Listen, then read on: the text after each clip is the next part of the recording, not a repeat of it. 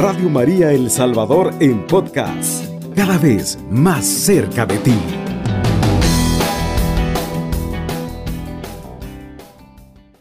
La familia en los misterios de la pasión, muerte y resurrección de nuestro Señor Jesucristo. Permítame ustedes hacer la composición del lugar, es decir, buscar una cita bíblica que sea como el hilo conductor de este programa.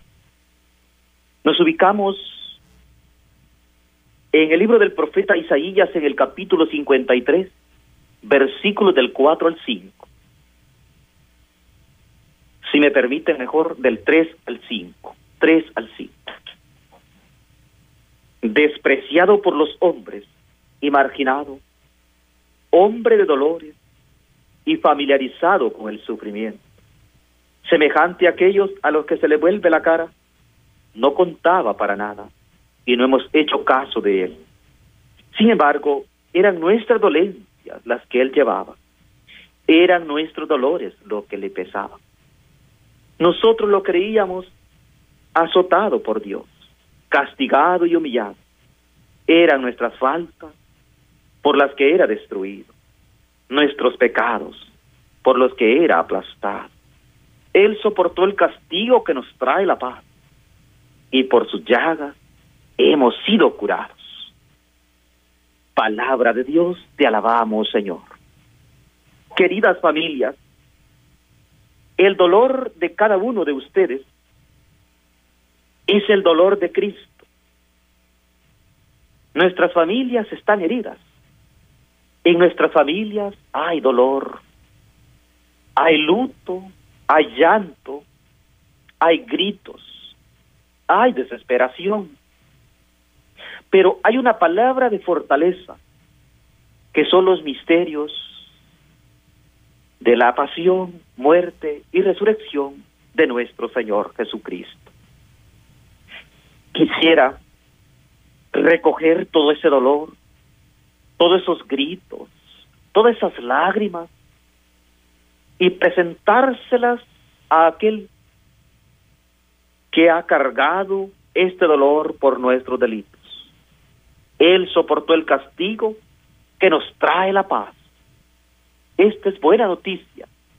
Hay alguien que ha pagado por ti, que ha pagado por mí. Hay alguien que toma tu sufrimiento, que toma mi sufrimiento. En esa óptica de amor, la familia, iglesia doméstica, donde hay dolor, hoy Cristo se nos presenta para darnos la paz. Y por la llaga de Cristo hemos sido curados. Quiero tomar texto de Amor y Leticia, número 315. La presencia del Señor habita en la familia real y concreta, con todos sus sufrimientos, luchas, alegrías e intentos cotidianos. Cuando se vive en familia, ahí es difícil fingir y mentir. No podemos mostrar una máscara. Si el amor anima esa autenticidad, el Señor reina allí con su gozo y su paz. La espiritualidad del amor familiar está hecha de miles de gestos reales y concretos. Es esa variedad de dones y de encuentros que maduran la comunión. Dios tiene su morada. Esa entrega asocia a la vez lo humano y lo divino, porque está llena del amor de Dios. En definitiva, la espiritualidad matrimonial es una espiritualidad del vínculo habitado por el amor divino. Así hemos escuchado las palabras del vicario de Cristo, el Papa Francisco, con este bello y magno documento. La alegría del amor, amor y letín. El Señor habita en las familias, real y concreta, con todos sus sufrimientos. Quiero, queridas familias, que tomen nota en su mente y en su corazón con una palabra llamada perdona Así sería, perdona, perdona. Con esta palabra nos vamos a adentrar en este mar de la misericordia. vamos a meditar sobre el dolor de Cristo y sobre el dolor de la familia, que está unido al de Cristo. La palabra perdona tiene siete letras, siete letras. P-E-R-D-O-N-A. Perdona es un modo indicativo que quiere decir un hecho.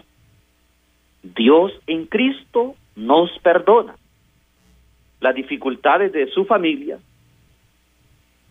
las dificultades de su iglesia doméstica,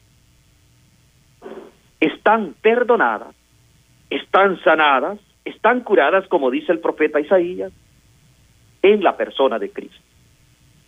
Cristo nos perdona. En modo imperativo, es un mandato que brota del corazón de Cristo. Perdona.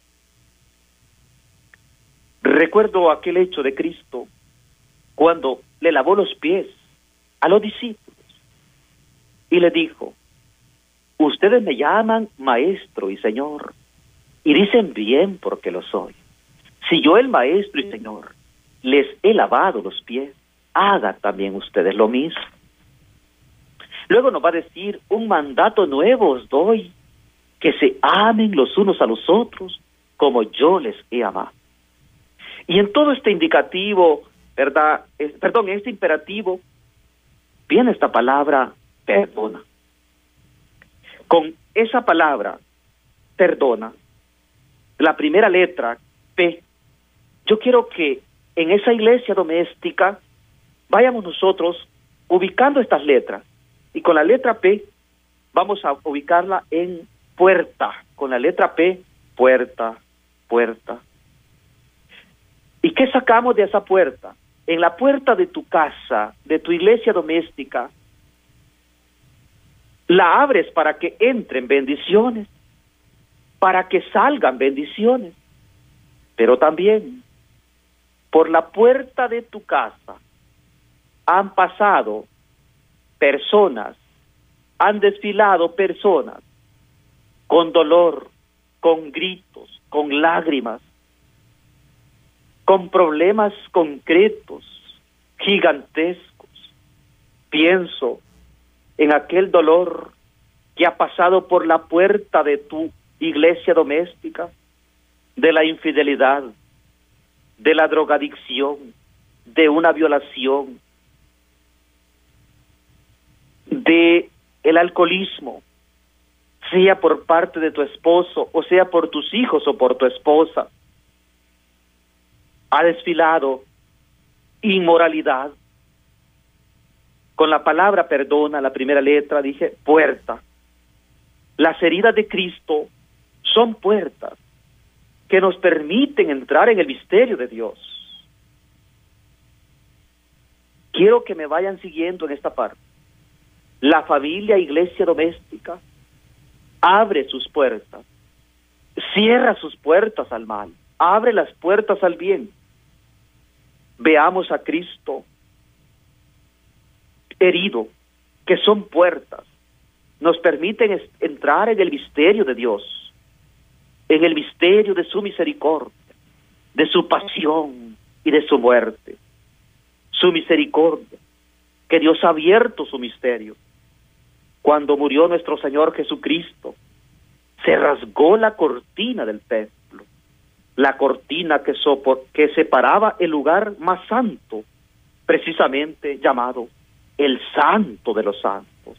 Esa cortina se abrió como signo de la abertura del costado de Cristo, donde salió sangre y agua, para que los hijos de Dios en Cristo quedáramos lavados de nuestros pecados. Recuerdo la cita, Isaías 53, 3, 5 pero la última palabrita, sus heridas nos han curado.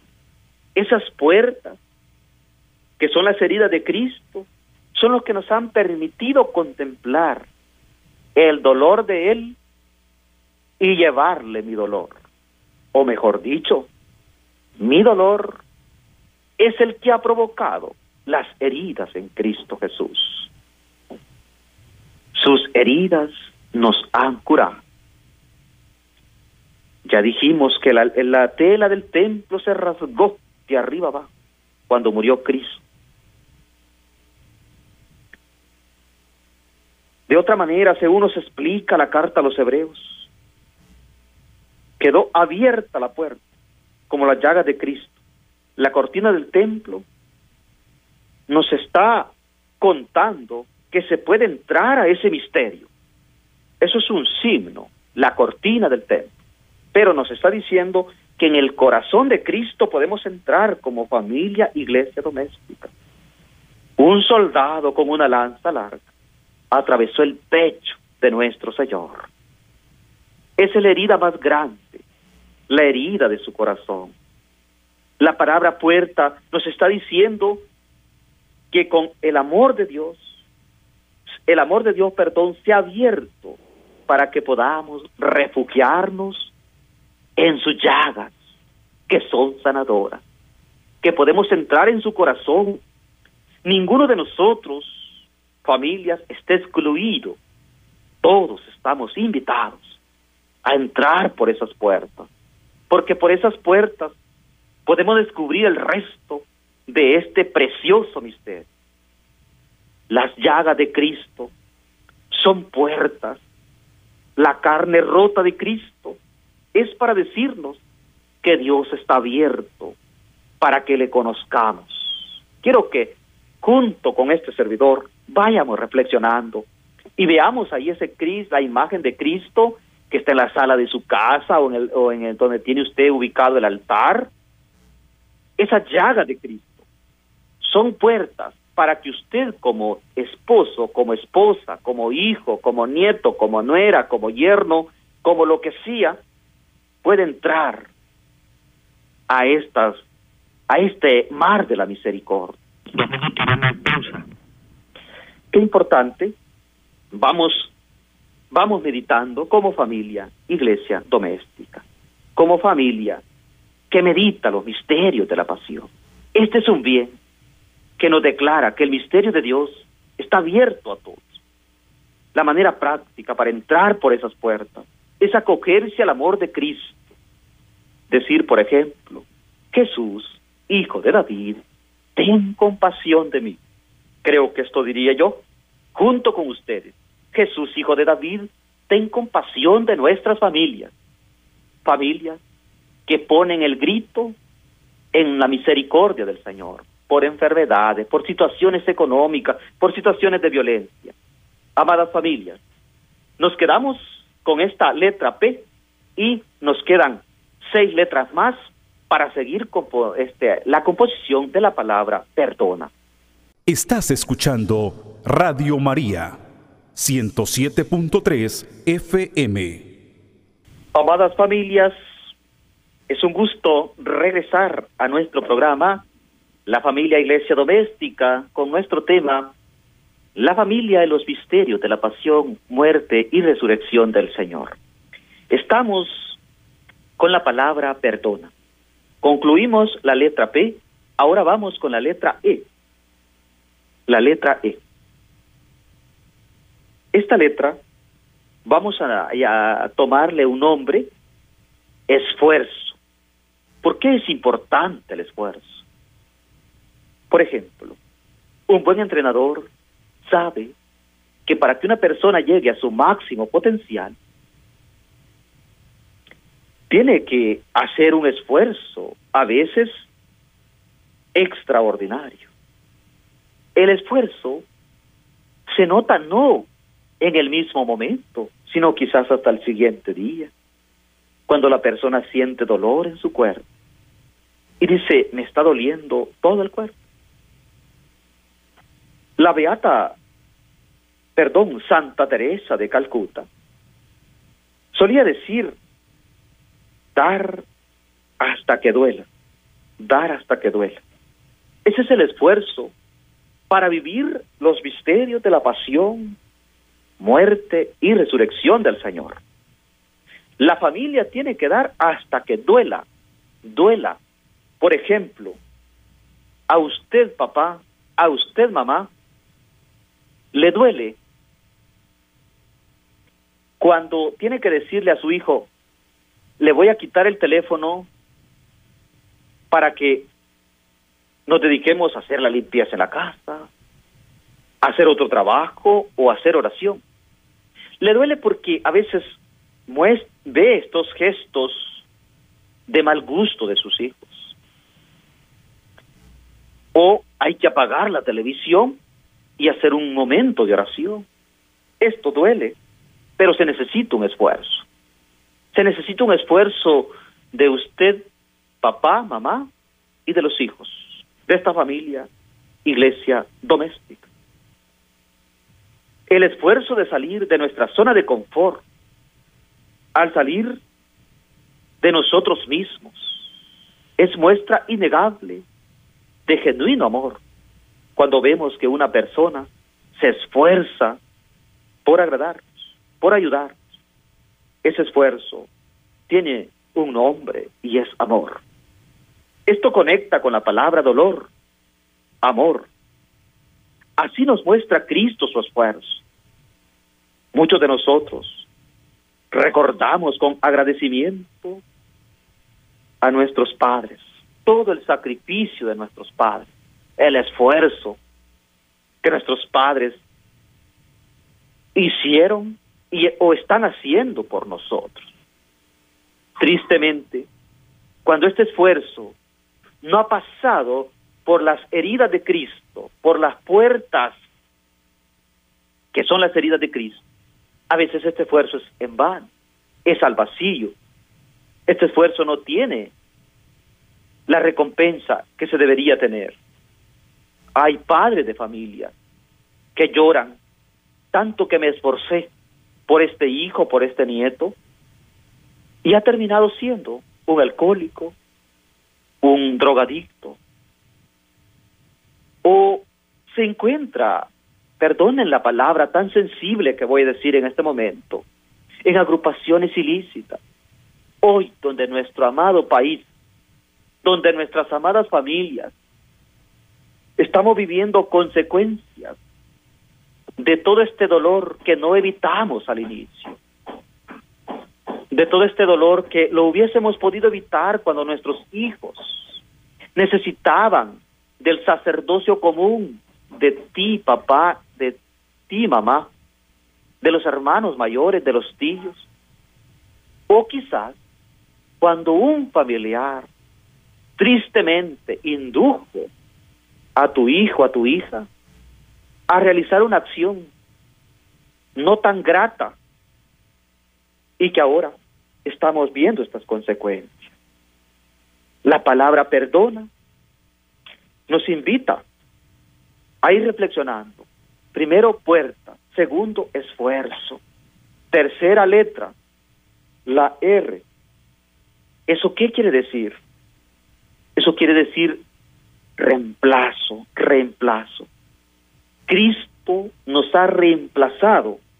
Dice el apóstol San Pedro, Él soportó por nosotros el castigo que nos trae la paz. Eso también lo hemos escuchado en el profeta Isaías. Él soportó el castigo que nos trae la paz.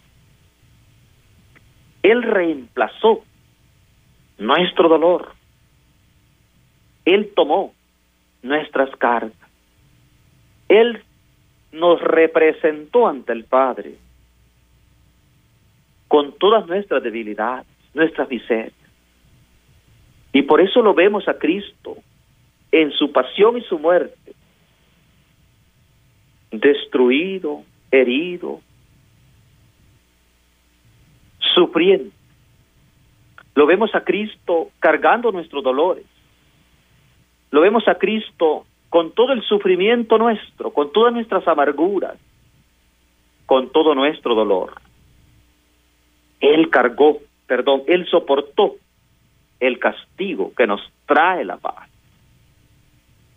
Por el rastro de la sangre que Jesucristo derrama, nos dice una antigua oración, camina la Virgen pura en una fresca mañana. Como era tan de mañana, a la hora que caminaba, las campanas de Belén solas tocaban el alba. Ya se encuentra con San Juan y de esta manera le habla. ¿No, has ¿No ha pasado por aquí el hijo de mis entrañas? Por aquí pasó, señora, antes de que el gallo cantara.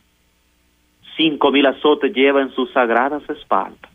Solo cito esta pequeña oración para ver nuestro reemplazo en la persona de Jesús de Nazaret. Eso se llama reemplazar. Significa que Cristo ha tomado sobre sí las consecuencias de nuestro pecado. Vamos a la cuarta letra, la letra D. ¿Qué quiere decir? Perdón, ¿qué nombre vamos a tomar de esa letra? Donación, donación. Si Cristo murió por nosotros, Cristo ha tomado todas nuestras dolencias, él se ha entregado completamente, porque donar es entregar, es dar al otro. Su cuerpo ha quedado blanco, porque ha entregado hasta la última gota de su sangre. La donación es el hecho de que no reservó nada, no cuidó nada de lo suyo para entregarlo en favor de nosotros. Eso es una ofrenda nuestro egoísmo es un testimonio sublime de que la negativa que presentamos ante esta ofrenda, sabiendo perfectamente que Cristo ha dado todo, nosotros seguimos a veces en nuestros mezquinos egoísmos, en nuestras en nuestras vidas tranquilas, sin preocuparnos, sin agradecer esta donación. El donarse sin límite es declaración de divinidad y por eso Cristo se entrega por completo. En esa donación muestra todo lo que Él es. Por eso bien ilustra el Evangelio de San Marcos en el momento mismo en que murió, el centurión romano dijo esto, este era el Hijo de Dios. Por eso, él reconoció que Cristo no se reservó nada y pudo pronunciar estas palabras. Este era el Hijo de Dios. Él puede resistir la cruz. Él llevó la cruz por nuestros pecados. Esa es la donación que Cristo ha hecho por nosotros. Cristo sigue donándose en la Eucaristía, Cristo sigue donándose en las Escrituras, Cristo sigue donándose en la iglesia. Tu iglesia doméstica tiene que recibir con gratitud esta donación. Amadas familias, se los pido en el nombre del Señor. Anotemos esta palabra, perdona, perdona. Y vamos allí poniéndole un nombre o sacando un nombre de cada letra. La primera P, puerta. La E, esfuerzo. La R, reemplazo. Y la D, donación. Estás escuchando Radio María 107.3 FM. Aquí estamos de nuevo, amadas familias, reflexionando sobre la familia en los misterios de la pasión, muerte y resurrección del Señor. Para ello hemos hecho un acróstico con la palabra perdona y hemos tomado la composición del lugar de Isaías 53, 3, 5. Creo que tenemos un mensaje de voz, lo vamos a escuchar en este momento. Hola padre, buenos días. Le escucho en Aguachapán, este soy madre y esposa y estaba meditando lo que es lo que usted está diciendo, pues en realidad, ¿verdad? a veces nosotros los padres, pues en mi caso, pues mi esposo son tenemos seis hijos, ¿verdad? Y son dos muchachas ellas luego se casaron porque lamentablemente su padre las es alcohólico y él las, las fastidiaba, ¿verdad? Y, y si fueron los muchachos, pues igual se fueron hacia Estados Unidos y lamentablemente él les dio cuando ellos estaban pequeños lo necesario, pero lo que les faltó fue el amor, fue ese sacerdote en la casa para que a ellos lo guiara.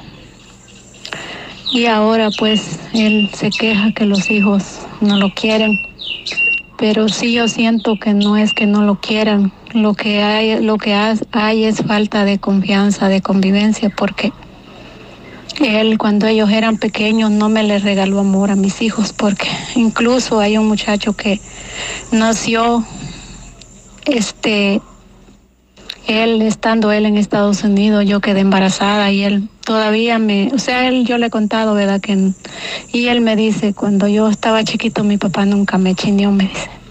Sí, hijo, le digo yo, pero usted sabe, le digo yo, las circunstancias. Y sí le digo, es una gran falta que comete un padre o una madre no darle amor a su hijo cuando está pequeñito, que vaya creciendo con amor. Gracias, Padre. Le pido oración por mi matrimonio, Mengíbar García, porque estamos pasando crisis por el, alcoholismo de mi esposo. Gracias. Bueno, ahí escuchamos el mensaje de voz de nuestra hermanita. Saludo a la familia Mengíbar García. Me uno a este caminar, a este, a estas lágrimas, a este sufrimiento. Y yo creo que como sacerdote, no solamente llevar una palabra de consuelo, sino más bien es caminar y recoger este dolor de las familias y llevárselos al que nos dice Isaías, por sus heridas hemos sido curados. A nuestra hermanita le bendigo y le acompaño con mis oraciones, como a todas las familias que estarán pasando momentos semejantes, momentos difíciles. Continuamos, hermanos, ¿verdad? Con nuestro, con nuestro acróstico de la palabra perdona, y ahora viene la letra O. Creo que ya en mente lo tendrán ustedes, qué nombre podemos sacar de allí, y es ofrenda. La ofrenda nos lleva de la tierra hacia el cielo. La carta a los hebreos nos presenta a Cristo sacerdote, consumado, puente de salvación eterna. La ofrenda perfecta está en Cristo. Él, esta ofrenda, perdón, es la que nos lleva al cielo. Cristo sacerdote, consumado, fuente de salvación eterna. La carta a los hebreos es un documento hermosísimo que nos invita a descubrir qué fue lo que ofreció Jesucristo. Cristo se ofreció a sí mismo, ofreció su carne. La carta a los hebreos nos dice en qué templo ofreció Cristo el sacrificio. Cuando yo escuché la palabra de Cristo sacerdote en la cruz, la primera idea fue que el templo de Cristo era el mundo entero. Como Cristo fue llevado a la cruz, fuera de la ciudad, por eso pensé que el templo de Jesús era en alto, ancho, como la tierra. Es una idea bonita, pero se queda corta frente a la enseñanza que nos dice la carta a los hebreos. Dice que el templo es en el que Cristo ofreció el sacrificio, fue el cielo mismo, fue el cielo mismo pues yo limitado pensaba, ¿verdad?, que se hablaba del templo como el mundo, pero es el cielo mismo, la llaga de Cristo, esas mismas heridas son esa ofrenda, es decir, Cristo está rogando por nosotros, pero no un discurso vacío, sino una ofrenda completamente agradable al Padre para nosotros los sacerdotes. Eso es un cometido de suma importancia de cómo nos estamos entregando, cómo somos ofrenda. Agradezco a mis padres y pido por el eterno descanso de mi mamá, que desde el cielo creo que se une a mi vida ministerial, se une a este amor que siento por las familias, intercede por mí. Hace muchos años mi mamá partió a la casa del Padre, pero siento su intercesión por mí como sacerdote. Que todas las familias sepamos ofrecer nuestras alegrías como nuestras tristezas. Cuando se reúnen para compartir un pan, para compartir un cafecito en familia, esa es ofrenda también agradable a Dios. Cuando con el respeto de papá, de esposo, dicta una palabra para sus hijos, esa es tu cátedra que vives como el sacerdote común. Esa es tu cátedra de mamá. Cuando bendices a tus hijos, se los ofreces a Dios. Todo el trabajo del día se lo ofrecen como familia a nuestro buen Dios. Tenemos otra palabra, otra letra, perdón. Ya vamos concluyendo esto, la letra N. Y de allí yo quiero poner una negativa no más, no más. Es un monosílabo, no más. No más volver a situaciones que marquen heridas. No más volver a situaciones que derramen lágrimas en las familias. No más volver a situaciones donde los matrimonios se faltan el respeto y sus hijos les escuchan. No más volver a ver aquellos rostros pálidos, tristes de mis padres a causa del hijo que lleva una semana borracho. No más volver a aquellas situaciones inmorales donde la casa de tus padres se ha convertido en un lugar de prostitución, donde llevas una mujer cada fin de semana, o las mujeres llevan a un hombre cada fin de semana, las hijas. No más volver a esta situación. Y la última letra, A, con la que concluimos este acróstico, perdona, vamos a tomar este anuncio pascual, la palabra anuncio, perdón, vamos a sacar anuncio qué importante en la vigilia pascual, cuando el sacerdote o el del coro se presenta para cantar este himno bellísimo del pregón pascual, se anuncia la muerte sobre la victoria. Qué alegría cuando suenan las campanas y luego el coro entona el gloria. Se ilumina el templo. Todo en la casa de Dios queda embellecido. Que mis amadas familias podamos ir viviendo estos misterios. Y que podamos iluminarnos, que podamos glorificar al Señor. Y que podamos vivir este anuncio de gozo. Lo que Isaías nos dice, sus heridas nos han curado. Este anuncio de resurrección de Jesús es la manifestación de la bondad y del amor de Dios con nosotros. La victoria definitiva sobre el pecado y la muerte, sobre todos los males de este mundo. Porque eso mismo es la justificación de la bondad de Dios. Yo quiero concluir, amadas familias, si no hay preguntas y si no hay comentarios, quiero concluir este programa invitándoles que tenemos que vivir la Semana Santa como un tiempo de piedad, en el que el recuerdo amoroso, agradecido y reverente de Jesús se hace intenso y dominante hasta la manera de entregarse en cada persona, en cada familia. Les invito a no desperdiciar ninguna hora, ningún espacio para evangelizar, para llevar a sus hijos a que se confiesen, a su familia a que se confiesen y vivan esta Semana Santa. Y luego vivamos esta alegría de la resurrección. Necesitamos que las familias resucitemos con Cristo. Pero para poder resucitar, queridas familias, con Cristo, tenemos que vivir la pasión, el dolor, la muerte de Cristo y resucitar con Él. Les bendigo en el nombre del Señor. Les acompaño en todo su caminar.